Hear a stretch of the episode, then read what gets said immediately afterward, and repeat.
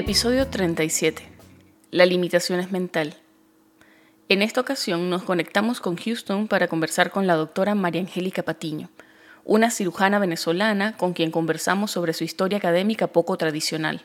Se ha entrenado en tres distintos programas de fellowship y va camino a ejercer su carrera en cirugía plástica y reconstructiva, a pesar de no haber hecho match en una especialidad primaria. Es una historia que puede beneficiar a muchos que, como ella, vienen a este país después de haber terminado sus posgrados en su lugar de origen y buscan otros caminos para volver a la práctica clínica.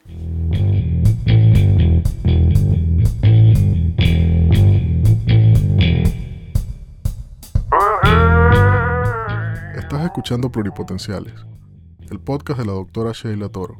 Forma parte de una comunidad médica en la que se exalta cooperación en lugar de competencia y escucha voces auténticas que relatan historias de resiliencia, perseverancia y reinvención.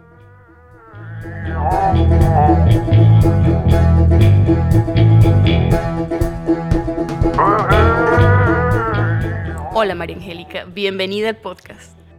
Hola, buenos días, muchas gracias. Muchas gracias por la invitación. No vale, gracias a ti. Mira que es sábado en la mañana, no todo el mundo se para temprano para grabar un sábado en la mañana. No, vale, ando, ando, en onda de estudio, entonces para mí el sábado es igual un día normal de rutina. Eh, mira, yo para comenzar, me contaste que había una anécdota bien especial detrás de la foto que me enviaste. Entonces quisiera pedirte que la compartieras con nosotros. Oh, sí, eso fue en el año 2014, antes de yo venirme para, para Estados Unidos, que un amigo súper atlético me hizo una propuesta de unirme a él hacer el camino de Santiago en España, que es un camino de peregrinaje, que la gente lo hace normalmente a pie, caminando. Nosotros lo hicimos en bicicleta, hicimos como un tercio del camino francés. Y la verdad que yo siempre he hecho ejercicio, siempre fui atleta desde niña em, hasta que empecé la escuela de medicina y luego lo dejé, evidentemente. Yo estuve en la selección nacional de nado sincronizado en Venezuela. Oh. Entonces siempre el ejercicio para mí ha sido muy importante y no ha sido un esfuerzo hacer nada que involucre actividad física. Cuando me propone que vamos a hacer esto en bicicleta, me encantó la idea. Y así, como no, vamos a hacerlo. Y la verdad que yo no tenía ni idea en lo que me estaba metiendo. El camino de Santiago es extremadamente fuerte. Tienes que andar en bicicleta de montaña. Yo no tenía experiencia en bicicleta de montaña. En pleno invierno, porque lo hicimos en marzo, que ni siquiera era el mejor momento para hacerlo. Y lo hicimos por temas de, de su trabajo y el mío. Y lo interesante es que yo no tenía ni idea. Y el camino incluye ah, atravesar montañas, te podrás imaginar en bicicleta, pero en invierno, lluvia. Mm. Lo hicimos en cinco días, eh, fueron 320 kilómetros en total. Y cada día, sí, cada día te podrás imaginar 50, 60 kilómetros montados en una bicicleta, que este, yo no tenía ni idea de lo que me estaba metiendo. Bajo la lluvia, con el barro. Terrible, terrible. Yo decía, bueno, si con esto no me derretí y no me pasó nada, y no nos pasó nunca nada, no nos dio ni un resfriado, nada, es increíble la energía que eso te trae. Y la moraleja de, la enseñanza de esa foto es que cuando logramos llegar a ese pueblo, las montañas atrás, yo me quedé sorprendida, dije, wow, nosotros pasamos esas montañas montada en bicicleta con nieve, porque estaba nevando también, y eh, ahí te, te, das, te das cuenta que eres capaz de todo, que simplemente la limitación es mental. En este caso hay una limitación un poco física porque te cansas, ¿no? Pero luego, ¿qué pasa? Eh, mi, mi, enseñanza fue, venía una, una subida muy fuerte y tú dices, bueno, sí puedo, sí puedo. Llegas a la subida, viene la bajada. Viene la siguiente subida, sí puedo, sí puedo. Y en ese momento pasan siete horas y, pasaste todo el camino y te das cuenta que tu limitación es mental. Entonces, eh, para mí es una gran enseñanza haber hecho eso y dije, definitivamente no hay límites para nada y el límite se los pone uno mismo. ¿Y eso fue en qué año? 2000, 13 creo que fue 2000, eh, no, 2013, 2013, sí, pues yo me mudé a Estados Unidos en el 2014. O sea que eso justo te iba a decir, fue de hecho poco antes de que te embarcaras en este viaje. Entonces, para presentarte a nuestra audiencia, voy a decir que tú eres una doctora maracucha, porque si ya escucharon el acento, es un acento bien lindo, a mí me encanta. Yo, la mitad de mi familia es maracucha y a mí me encanta el acento. Y la otra mitad es gocha, así que bueno, tú entenderás ahí, hay un contraste. Pero bueno, eres egresada de la Universidad del Zulia y ya luego hiciste un posgrado en cirugía general en la UCB. Así que decides en el 2014 que te vas a Estados Unidos. ¿Y por qué lo decidiste? Eh, bueno, yo hice posgrado de cirugía general y luego hice cirugía plástica en Caracas. En Caracas, ok. Evidentemente la situación del país yo creo que no es noticia para todo el mundo, que iba, iba empeorando. Mi familia había emigrado ya al norte, ya solamente quedábamos mi mamá y yo. Y casualmente cuando vuelvo del Camino de Santiago, esta persona que me motivó a hacer eso, él estaba en Estados Unidos y me dice, oye, ¿por qué tú no te animas a hacer esto? Y yo tenía compañeros que lo estaban, que lo estaban haciendo y que ya lo habían logrado entrar a residencia aquí. Yo lo vi como un plan, como en ese momento, como que, eh, no, me está yendo bien en Venezuela, tengo una posición académica, yo estaba este, como profesor en la Cruz Roja, donde hice posgrado de cirugía plástica, tenía mi práctica privada, este, ya mi práctica había arrancado, estaba súper feliz con lo que estaba haciendo, pero el tema de calidad de vida era lo como que me tenía incómoda, ¿no? Cada vez que viajas a visitar a tu familia te das cuenta del detrimento en el que estaba Venezuela, sí. en picada, y tú dices, no, o sea, si tú piensas en familia, yo no quisiera que mi familia viviera esto. Eh, entonces lo que hice fue que dije, bueno, vamos a ver si realmente puedo medírmele a esta meta de irme a Estados Unidos y comenzar desde cero, porque básicamente es comenzar desde cero sin reconocimiento de lo que tú has hecho. Y el primer paso fue inscribirme en las live lectures de Kaplan. Eh, me fui a Nueva York dos meses y dije, bueno, si yo me siento a escuchar ocho horas diarias y siento que puedo entrarle a todo lo, lo, lo, que, lo que viene, que prácticamente el step one es volver atrás a medicina, yo me había graduado en medicina en el año 2000. Eh, y si yo siento que estoy en capacidad de prestar atención y de medirme el examen, le echo pichón. Entonces esa fue la primera prueba, venirme en el 2013, eh, después del Camino de Santiago, me vine a las live lectures. Eh, Exclusivamente a hacer eso, las live lectures. Exclusivamente a eso, sin la final. Yo después entendí que mucha gente hacía las live lectures previo a presentar el examen, como un review, que es excelente. Yo realmente tenía muy poca orientación sobre los pasos a seguir, sobre el que es lo que haces desde, el día 1 hasta que el día que presentas el Step 1. Eh, después de que hice las live lectures me puse a estudiar en Venezuela por mi cuenta, muy mal orientada, evidentemente. Este, hice un QBAC, no lo terminé, estudiaba dos, tres horas diarias, o sea, no tenía una metodología adecuada para el monstruo que son estos exámenes, ¿no? Bueno, es que yo creo que no se compara con nada con lo que a lo que si uno haya hecho en Venezuela. Correcto. ¿Tú crees, que, ¿Tú crees que a lo mejor tú tenías una metodología de estudio que te, que te guste leer, pero no, esto no se compara con... Es una preparación como para un maratón, más o menos algo así, mental y físicamente. Em, y presento el Step One en Venezuela muy mal preparada y lo fallo, lo raspo. Me frustré, yo dije, ya va, o sea, después converso con gente que estaba aquí y me dijeron, no, definitivamente tú no hiciste la, la mejor manera, no, no conseguiste la mejor manera de prepararte y ahí es cuando em, en Venezuela las cosas van a peor. me intentan, me empiezan a perseguir un día para secuestrarme saliendo de mi clínica. Mm. Y yo dije, hasta aquí llegué. Yo dije, ya yo no puedo estar en este país. Ya me empezó la intranquilidad de sentirme en peligro. Y ahí fue cuando pedí la visa de estudiante y dije, ¿sabes qué? Me voy a Kaplan, voy a escoger una ciudad que sea económica para vivir y me voy a ir ocho meses para prepararme bien para el CEBUAN, lo presento y si lo paso, sigo adelante. Y así fue como comencé eh, la carrera aquí en Estados Unidos de lograr mis metas. ¿Y a qué ciudad te fuiste en un principio? En Houston. Mi familia, mi hermano estaba en California, pero mi hermano tenía dos niños pequeños en ese momento y yo no veía viable poderme concentrar a estudiar en la casa de mi hermano eh, y decidí venirme a Houston. No, y bueno, lo que me comentabas cuando conversamos antes, y es que California es costoso. Es carísimo, sí, es muy caro. y aparte que mi hermano, eh, él está en Bakersfield y lo más cercano de Kaplan era Pasadena, yo tendría que pagar hospedaje, o sea, apartamento, y California es carísimo, ¿no?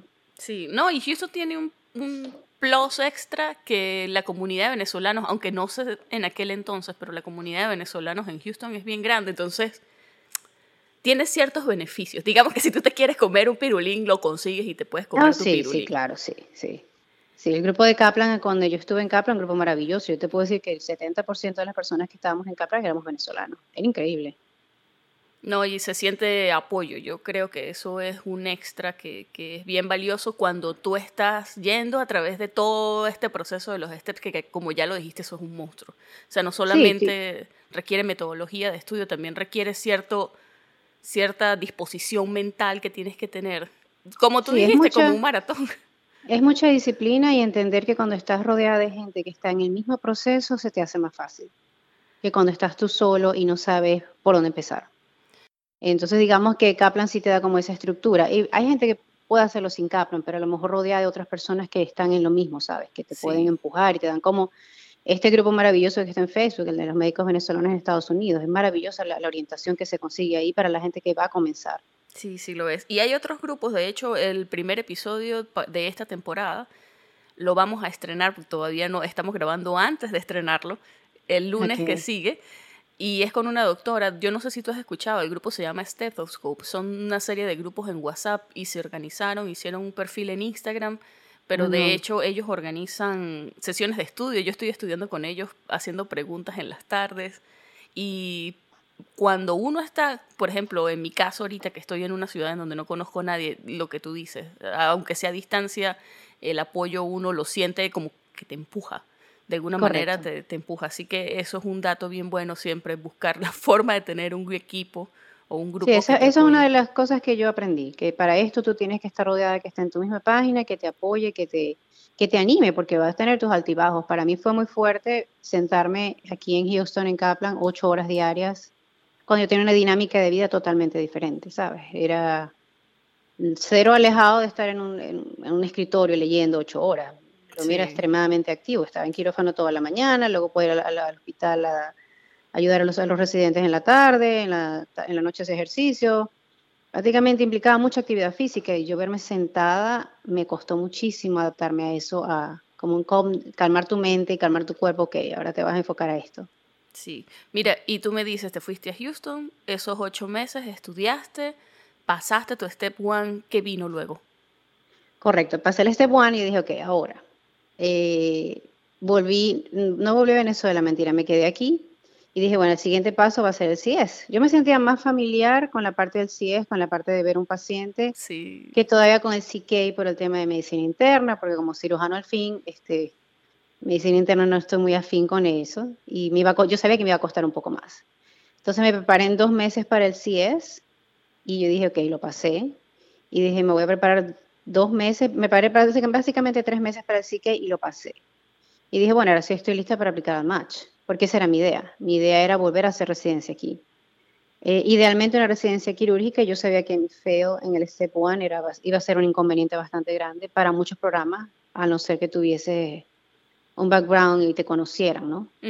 Eh, y apliqué a todo. Te digo, yo me abrí, abrí mi mente y dije, bueno, si me quiero realmente quiero una carrera médica en Estados Unidos, estoy abierta a lo que sea, a lo que venga. Ese primer match no logré nada. El siguiente año eh, volví a aplicar al match y tampoco conseguí nada. Eh, pero para el siguiente año, ya yo, o sea, el primer año que no hice match, y dije, bueno, tengo que buscar una, segunda vía. Y la segunda vía que tú puedes hacer algo es a través de los fellowships. Y conozco, me presentan a un cirujano cardiotorácico venezolano, que es un amor al doctor Ismael Salas. Me lo presentan y le comento mi situación y él me dice, mira, yo te recomiendo por tu tiempo graduada, por tus scores en los steps que no son los más altos para competir con los americanos, no tienes publicaciones en Estados Unidos, que hagas un fellowship. Mejor el fellowship te va a abrir las puertas, vas a conocer gente, entras al sistema, estás en quirófano y te mantienes activa. Y me pareció atractiva la oportunidad, fui a la entrevista. Eh, y es interesante porque para ellos dirían, ¿qué va a hacer un cirujano plástico en un fellowship de trasplante cardíaco y, circulatorio? Eh, el nombre es Mecánica Circulatory Support. Y en verdad yo no tenía ni idea de eso, pero ellos no tenían fellow ese año. Y para ellos es un déficit, porque te pones a ver, los fellows son caballitos de batalla igual que los residentes, ¿no? Tú sacas trabajo en el hospital. Eh, pasé por la entrevista con seis cirujanos del equipo y solo uno hizo una objeción de que él no veía ninguna utilidad en que yo estuviese allí. Y los demás, todos eran inmigrantes, todos entendían mi situación y a lo que yo quería llegar. Em, y tuve un sí. Entonces ahí cambio de visa y entró al fellowship, uh, manteniéndome todavía con la idea de volver a entrar al match, volver a aplicar al match para entrar a residencia. Y bueno, ese año, te digo, ese año fue una aventura, ese año fue sumamente interesante porque en mi vida había visto un trasplante de corazón. O sea, creo que lo habías leído en un artículo y en las noticias y hasta ahí. Y, ve, y tener la experiencia como ser humano y como médico fue maravilloso. Em, ese año fue de mucho aprendizaje, fue un año muy fuerte porque casi todos los trasplantes ocurren de noche, entonces básicamente trabajas todo el día y luego te llaman en la noche. Eh, y físicamente fue un año bastante agotador, pero me estuvo, yo cada vez que paso una meta, tú tienes la certeza de que te estaba preparando para la siguiente, ¿no? Entonces, al mismo, tiempo que yo estaba clara de que yo quería entrar a residencia y volver a aplicar al match, por otro lado, tú estás viendo cómo le das la, la, cómo le ves la otra cara a la moneda. Dices, ah, plan B, si no, entro si no logro el match, ¿qué voy a hacer? Y la otra opción era hacer otro fellowship. Pues yo estaba clara que yo no quería regresar a Venezuela. Y en el mismo, al mismo tiempo que estaba aplicando al match, yo estaba aplicando un fellowship de quemados, porque aquí en Galveston, en Texas, está uno de los programas más importantes del mundo de manejo de quemados. Y tenía una amiga que ya había entrado allí, una colega cirujano plástico, que es una gran amiga que está aquí en Houston. Em, básicamente pasa todo ese año del fellowship de trasplante cardíaco, no hago match, y gracias a Dios, como dos meses antes de terminar el fellowship, me llaman de Galveston. Y ya yo tenía casi dos años aplicando ese fellowship. Eh, yo apliqué para hacer el año de cirugía reconstructiva de quemado. Cuando me llaman, me dicen, mira, lamentablemente no tenemos una vacante para esa posición porque ya hay alguien, pero te podemos ofrecer hacer el año de critical care, que es el manejo agudo del quemado. Y yo, te digo, tú caes como inocente. Y dije, sí, hombre, yo le, le echo pichón y a lo que venga, sin saber lo que te estás metiendo. Eh, el manejo de quemados es algo sumamente complejo. Las quemaduras que se manejan en Galveston, la más pequeña puede ser un 40% y eran niños. Entonces, es una experiencia que me tocó muchísimo como mujer, como en el sentido que tú algún día quieres ser mamá y tú dices, wow, si algo sí le pasara a uno de tus hijos, a alguien de tu familia, es tremendo. Y cómo desconectas tú un poco tu parte emocional para volverte más crítico, analítico y ser más objetivo a la hora de tratar a estos niños. Porque cuando tú estás como fellow ahí, tú estás a cargo. Básicamente tú estás a cargo. Y fue rudo, te digo, fue bastante rudo el comienzo porque yo no tenía ni idea del manejo de critical care. En Venezuela, el critical care lo hacen los intensivistas. Nosotros no tenemos nada que ver con eso, los cirujanos. Aquí en Estados Unidos no. En Estados Unidos los cirujanos hacen critical care. Entonces fue una página nueva en mi, en mi, en mi currículum, en mi vida, en mi experiencia, que fue maravilloso, aprendí muchísimo. Em, es un hospital, Shriners Children's Hospital es un hospital que trabaja a beneficencia y el trabajo que hacen es maravilloso, trayendo niños de toda Centroamérica eh, que sufren quemaduras graves, que en nuestros países no pueden manejar, hay convenios binacionales y los niños no pagan absolutamente nada. Un niño que entra a este hospital es tratado desde el día 1 hasta que tiene 18 años involucra no solamente la parte que salga del, manejo crítico de la quemadura, sino toda la fase reconstructiva también. Entonces lo maravilloso de haber estado ahí, luego me ofrecen el segundo año de reconstructiva, que era lo que yo inicialmente quería hacer.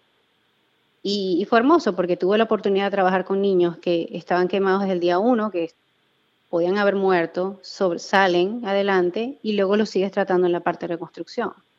Entonces esos dos años fueron maravillosos me mantuvo activa en quirófano y ya el segundo año para mí fue como más un piloto automático. Volví a mi cirugía plástica, ¿sabes? Como que, wow, finalmente.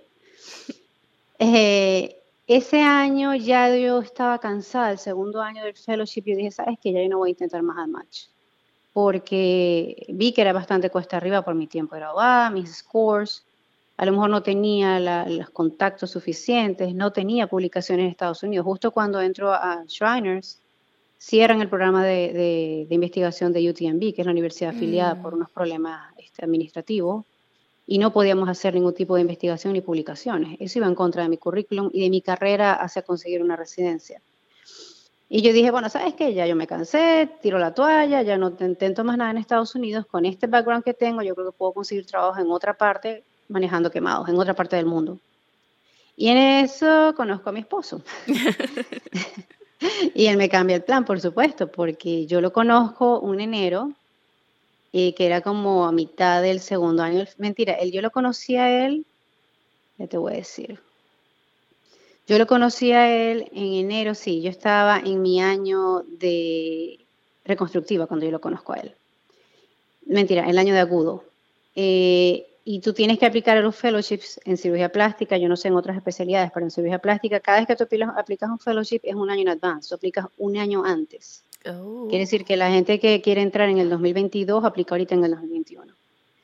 Y yo no había aplicado más nada porque yo estaba clara que dije, no, ya, yo después de este último fellowship yo me voy, ya yo no me quedo acá, ya he llevado, como decimos a lo que yo, mucho palo, este, no logro entrar a residencia, que es lo que me daría, me daría a mí la oportunidad de ser board certified, y tiene una licencia médica. Y dije, bueno, me la jugaré en otro país. Eh, conociéndolo a él, cambia el plan. Y al final de ese año me propone matrimonio, que ya es cuando yo empiezo el año de reconstructiva. Y es bueno, tengo que empezar a buscar un plan para quedarme ahora, de nuevo. Eh, y yo siempre había querido hacer microcirugía, como te dije. En el mismo tiempo que yo estaba poniendo una olla a cocinar, dicen que uno no debe hacer eso, ¿no? Pero en este caso tienes que mm. tener anticipación. Por lo menos lo que yo aprendí de este proceso para fellowships, hay que tener mucha anticipación porque tienes que aplicar un año adelantado. No, y creo que medicina en general, porque todo este tema de los GAP, o sea, no, no es fácil conseguir posiciones desde, desde algo como un fellowship hasta algo tan simple como un observership. Tú puedes pasar meses y meses buscando, que son meses que vas a tener como gap, y esos son red flags en tu currículum. Uno, yo creo que yo nunca me enfrenté a algo como eso en Venezuela porque como conoces el sistema es como muy orgánico, una cosa sabes que viene detrás de otra, aquí como que sientes que te arrean. Sí. Así que creo que ese mindset de, de, sabes, como tú dices, de poner la olla y ya ir pensando en los siguientes definitivamente. Sí, poner varias ollas al mismo tiempo a cocinar, porque te digo, cuando yo apliqué a quemados, yo apliqué dos años anterior y me llamaron dos años después. O sea, te podrás imaginar. Yo me había olvidado y dije, no, nunca me van a llamar y te llaman. Igual que me pasó con una, yo estaba aplicando investigación en Mayo Clinic cuando estaba en el, el felo de trasplante de cardíaco y yo había aplicado, ponte, como un año atrás. Y la doctora me llama y en ese momento ya yo había aceptado la J1 Clinical. Cuando me llama Mayo Clinic para hacer research en cirugía plástica, para mí era un sueño. Dije, wow, o sea, se me abrió la puerta por donde yo quería. Pero me conseguí la traba de que ya yo no podía hacer el switch y cambiarme a la J1 de research. Tú puedes hacer lo contrario, tú puedes saltar de research a clinical, pero no, lo, no, no al revés. Oh. Yo lloré, pataleé, yo dije, nada, me quedé con la J1 clinical y tengo que seguir ese camino. Em, Buen dato, eso no lo sabía. Sí, tú no, no, yo me llevé ese portazo en la cara cuando me llamó la gente de inmigración de Mayo y me dicen, no, lamentablemente no te podemos aceptar porque tú no puedes hacer el switch. Y yo, what? Imagínate, para mí era un sueño, era, era cuando me entrevistaron de, me entrevistó esta doctora, te digo, yo había aplicado un año antes, le, había mandado correos a todo el mundo como se pone uno aquí y ella me, me contestó al año. Bueno, em, volviendo al cuento de, de porque eh, me cambia el plan de nuevo. Cuando conozco a mi esposo, me, me comprometo, comienza el plan de boda. Y dije, ¿y ahora? Yo dije, yo termino este fellowship en julio del siguiente año y si no tengo nada por tener la yegua, te tienes que regresar a Venezuela. Independientemente que yo aplicara un waiver a través de él, de que me, porque la J1, para los que no saben, tiene una regla que tú tienes que regresar a tu país por dos años. Eh, hay ciertas excepciones, por lo menos la gente que hace residencia médica pueden conseguir un waiver para cambiar de visa consiguiendo trabajo en un área underserved, en un área rural. Pero en mi caso, que yo no tenía residencia médica, no. Yo o sea, necesitas ser board certified para poder aplicar el waiver. No, no, no es a través del board certified. Es, si tú tienes residencia acreditada. Oh, ok.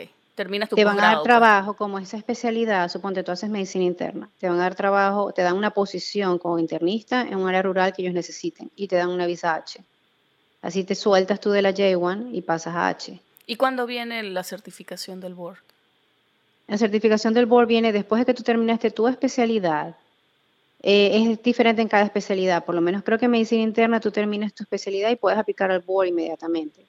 En cirugía plástica, por lo menos tú terminas la, la residencia médica y tienes que trabajar y acumular un número de casos que el board te pide. Y a ellos les toma más o menos un año, a algunos les toma dos años hacer ese récord quirúrgico y luego aplicas a los boards. Y el board lo que hace es que como que es la certificación máxima que tú puedes tener de tu especialidad en este país, y, pero tú puedes trabajar sin ser board certified.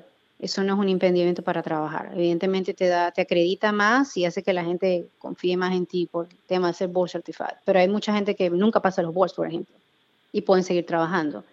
Y para licencia de cada estado no te piden ser board certified, te piden una residencia acreditada o que tengas, eh, por lo menos, luego te cuento la historia de Texas, también es un poquito particular, que eso es algo que, gracias a Dios estoy en este estado desde que llegué y que mis fellowships fueron hechos acá.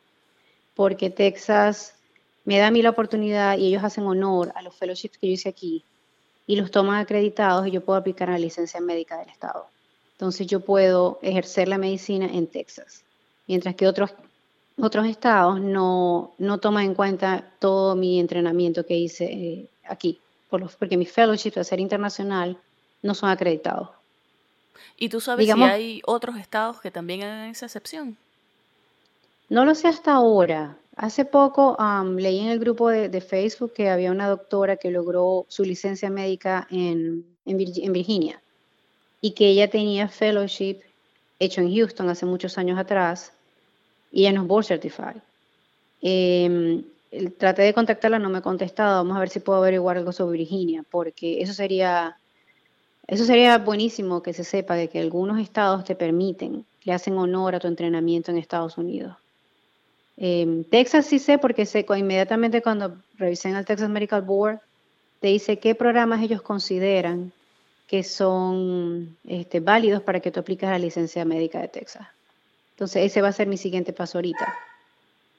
Yo terminé el segundo año de quemados en Shriners y gracias a Dios logré entrar a una posición de microcirugía en Filadelfia, que microcirugía es como el top top de la especialización de, de cirujanos plásticos.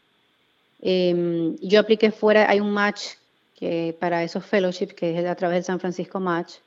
Yo estaba fuera del match porque te dije, yo no estaba aplicando nada cuando conocí a mi esposo y cuando empecé a buscar posiciones ya el match había pasado. Hay otra, hay un momento en que ellos publican las vacantes que no se ocuparon, que no se llenaron para el siguiente año. Y ponte ya en noviembre, diciembre, ya tú sabes la gente que no hizo match para el siguiente julio, para el siguiente verano. Y yo tuve la gran bendición de que yo empecé a aplicar, había tres programas disponibles con vacantes y me llaman de Filadelfia. Eh, tuve una entrevista vía telefónica con el jefe del, programa y me mandan ir a entrevista física una semana antes de mi boda. y yo dije, yo tomo esta oportunidad como sea, ¿sabes? Y aquí me la toca jugar. Eh, y gracias a Dios ese mismo día me ofrecieron la posición. Entonces, eh, seguía con mi J1 pero me daba un año completo desde que yo me casaba hasta que terminara microcirugía para poder aplicar un waiver alegando que para mi esposo no era eh, seguro ir a Venezuela si yo me tenía que ir del país. Oh. Entonces, eso lo supe por una amiga venezolana porque tú puedes aplicar ese waiver si tú tienes hijos americanos o, por ejemplo, o por persecución, si tú fuiste perseguido en tu país, o, mm, eh, si, tú tienes, estás casada con un americano y ese americano no se puede ir contigo a tu país de origen. Y ya con la historia que tú tienes, la, la, gente que tenemos de alguna manera algún familiar cercano a quien hayan secuestrado o intentado secuestrar, es que eso es PTSD. O sea, eso es algo que a uno lo persigue. No, es terrible, terrible. Y en mi caso yo no podía aplicar a través de eso porque fue hace muchos años y yo nunca traje prueba de eso. Okay. Eh, iba a ser muy difícil documentar un caso, así fue lo que me dijo el abogado, documentar un caso forzado, o sea, para que yo lograra el web para mí sola a través de eso. Y lo más fácil fue a través de mi esposo. Eh, tomó 11 meses en que me aprobaron. El web me lo aprobaron en junio del año pasado y yo ahorita yo estoy en proceso de green card. Pero es, extenuante, ¿sabes? Año tras año tú no sabes que desde que yo llegué a este país tú no sabes lo que va a pasar contigo. Sí. Y un gran aprendizaje es que se te cierra una puerta y de repente, pum, se te abre otra. Y eso me, da señal a mí de que tú estás en el camino correcto, de que tú estás haciendo lo correcto, aun cuando te sientas cansado, frustrado, que la oportunidad no se te dio. Y yo siempre pensé, yo quería hacer residencia. Y a lo mejor mi camino no era hacer residencia. Mi camino es básicamente lograr una subespecialidad en lo que yo quería de toda mi vida eh, y luego conseguir un trabajo a través de eso. Y mm, hablando acerca de esta situación especial que tú me dices que hay en Texas, tú puedes con los fellows que has hecho, que déjame contar, o sea, hiciste eh, Heart Transplantation, Mechanical Circulatory Support, luego hiciste Surgery Burn, uh, sorry, uh, Surgery Burn, burn ¿cómo, ¿cómo, se pronuncia eso? Acute, acute Burns, yes. es el, el, primer de Critical Care, una El Critical Care, ya luego hiciste uh, la parte de reconstructiva, Ajá. y luego hiciste microcirugía, o sea que te hiciste cuatro años en fellows Tú puedes con eso aplicar en Texas y te saltas tener que hacer posgrado primario para poder eh, perdón, ejercer tú por tu cuenta, como un médico autónomo sin tener que depender de ninguna institución. Correcto. Uy, eso, es correcto. eso es maravilloso. Pero Texas solamente le hace honor a los fellowships que hiciste aquí. En Texas. El que yo he hecho microcirugía en Filadelfia, ese no vale. Ok, bueno, pero igual. Pero igual, igual. Igual tienes toda tu, tu, tu, historia. O sea, no, no, no, son, no es solamente un fellow, son tres que hiciste, tienes una trayectoria en el Estado y eso sí, lo, sí le rinden honor. ¿Cómo funciona eso? O sea, ¿cómo una persona que haya hecho fellows en Texas puede aplicar ese tipo de excepciones? ¿Tú dices a, los fellowships o a la licencia médica? A la licencia. Eh, básicamente eso, tienes que tener dos años de fellowship. De, lo que llaman ellos no fellowship, sino ellos dicen que tengas em, experiencia clínica en Texas que sea validada por el Texas Medical Board. Entonces, ellos tienen un directorio de todos los hospitales y especialidades que ellos consideran que son válidas para aplicar a la licencia médica en Texas. Y yo tengo la gran bendición de que el que hice los dos años de quemado entra dentro de esa validez del Texas Medical Board. Em, y el plan B, como uno siempre tiene que tener un plan B en este país, el plan B es que consigas trabajo como faculty que muchas, algunas personas lo que les sucede es que tú terminas un fellowship y hay necesidad de una, hay una vacante en esa oportunidad para ti. Necesitan a alguien y te contratan inmediatamente y no les importa que tú no hayas hecho residencia, no les importa que tú eh, solamente hayas hecho uno, uno o dos años de fellowships allí. En mi situación se ha vuelto un poco complejo por el tema del COVID, mm. porque yo termino mi fellowship, estamos en pleno COVID, y las oportunidades de trabajo están bastante limitadas. Entonces, si yo consiguiera una posición como faculty, como profesora, eh, eso me permitiría a mí trabajar con una licencia institucional en cualquier estado. Entonces, yo ahorita en este momento estoy aplicando a todos lados como faculty en las posiciones que veo abiertas de cirujano plástico. Y ah, te dan una licencia que es del, del hospital, quiere decir que tú solamente puedes trabajar en ese hospital, que te casas con ellos. Y después de seis años de haber trabajado como faculty, como cirujano plástico, yo puedo aplicar a los boards. Eso es un camino para llevarme a la, certificación como cirujano plástico en este país. El camino de Texas no me va a llevar nunca a board certification, pero sí me da la libertad de trabajar como médico. Entonces, digamos que tengo como dos caminos que pudiera tomar. No descarto el de conseguir una posición como faculty, eh, pero al mismo tiempo voy a hacerlo de la licencia médica de Texas.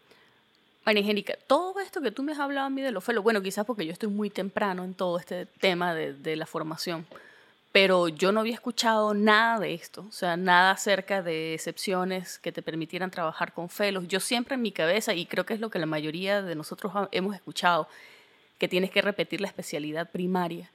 Entonces, este tipo de información, ¿cómo se consigue? Esta información lamentablemente es de voz a voz es a través de alguien que ya le, que le pasó, alguien que ya lo logró así, de esa manera. Eh, cuando yo estaba en Galveston, uno de los profesores nuevos que entró, él, era muy reconocido cirujano plástico en Venezuela, fue el presidente de la Sociedad Venezolana de Cirugía Plástica, y llegó a este país, él había hecho un entrenamiento de quemados, no sé, en los años 70, em, y él logró, él logró entrar a hacer el fellowship de, de quemados porque quería hacer algo, que él básicamente quería como ocupar su tiempo en algo mientras conseguía trabajo. Él tenía, no tenía problemas de visa porque era, ya tenía residencia americana.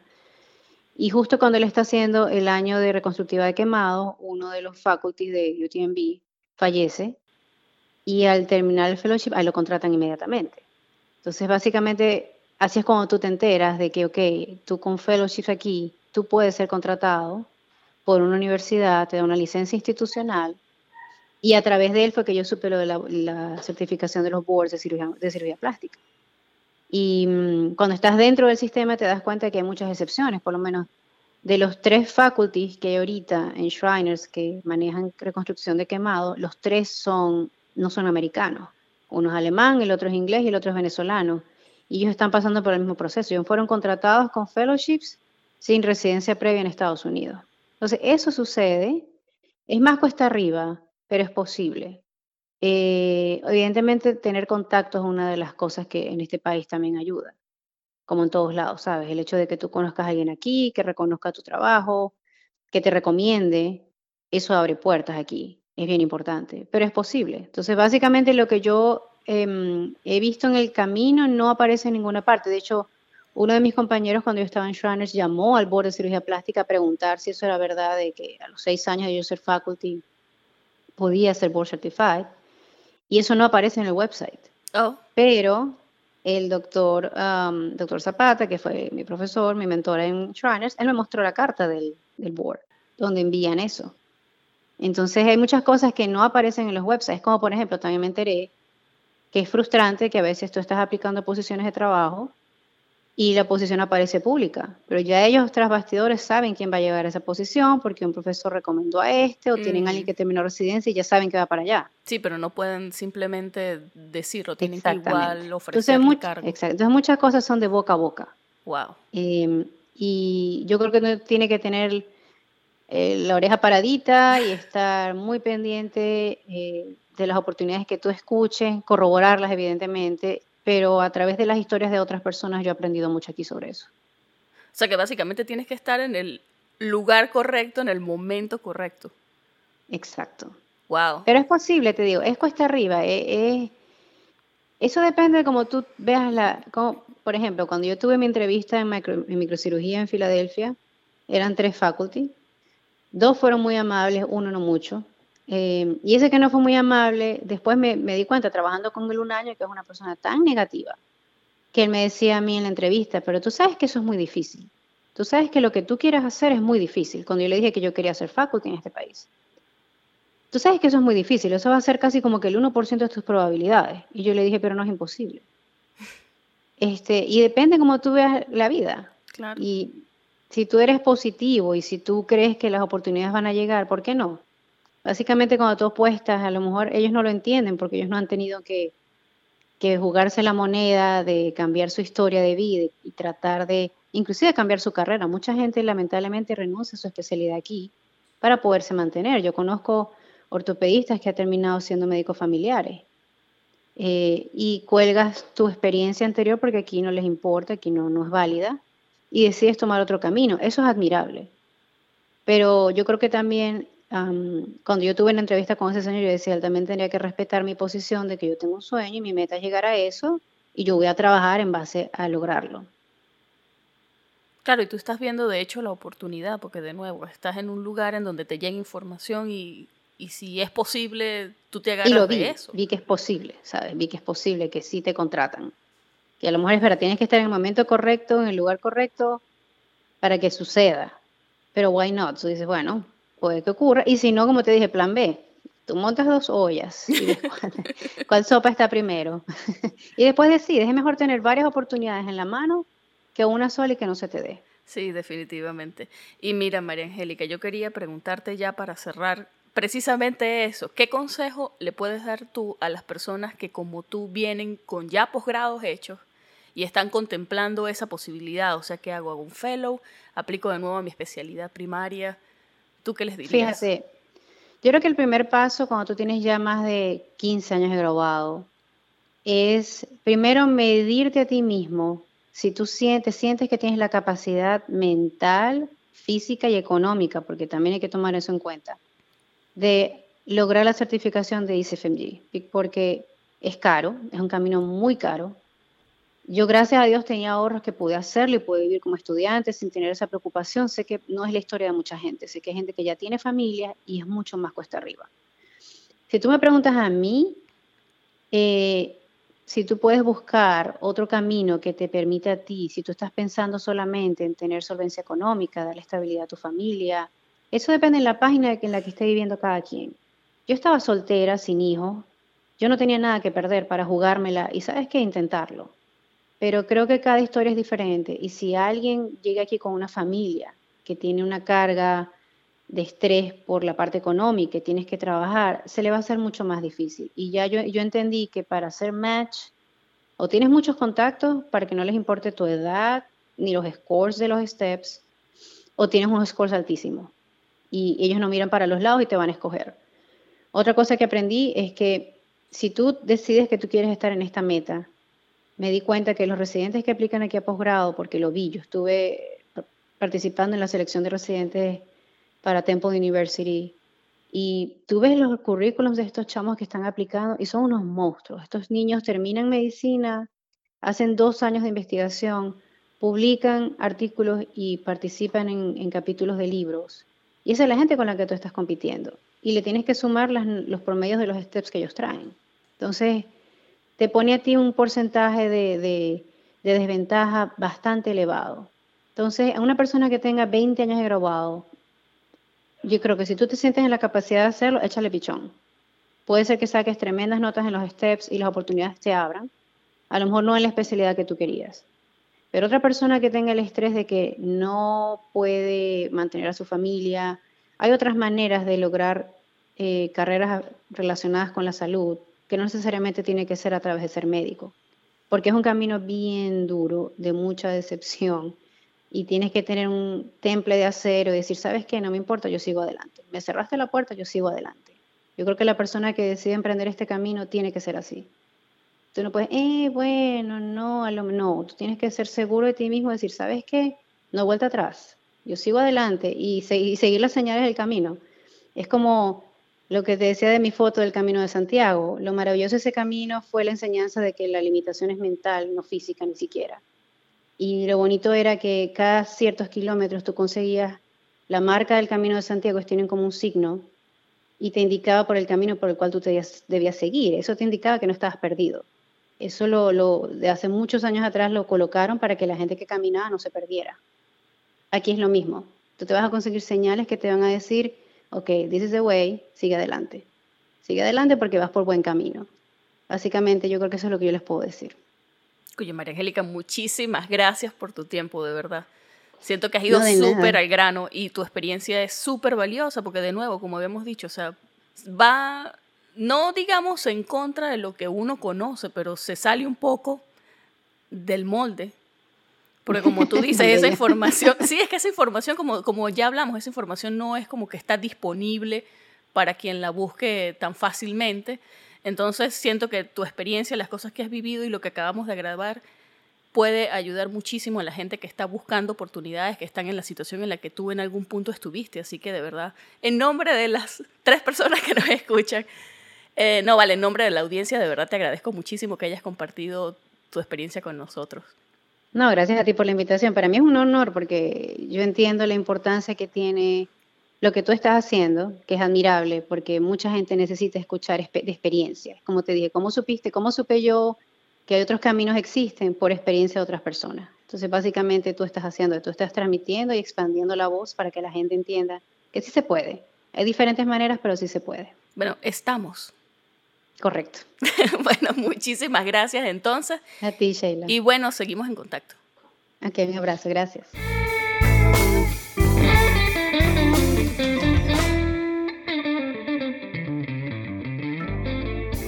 Esta fue la conversación que sostuve con la doctora María Angélica Patiño desde Houston. Si te gustó este episodio, compártelo con tus amigos y no olvides que puedes encontrarnos en pluripotenciales.com y las distintas plataformas de streaming. Desde el área de la Bahía de San Francisco y deseándoles el mayor de los éxitos, se despide su colega, Sheila Toro.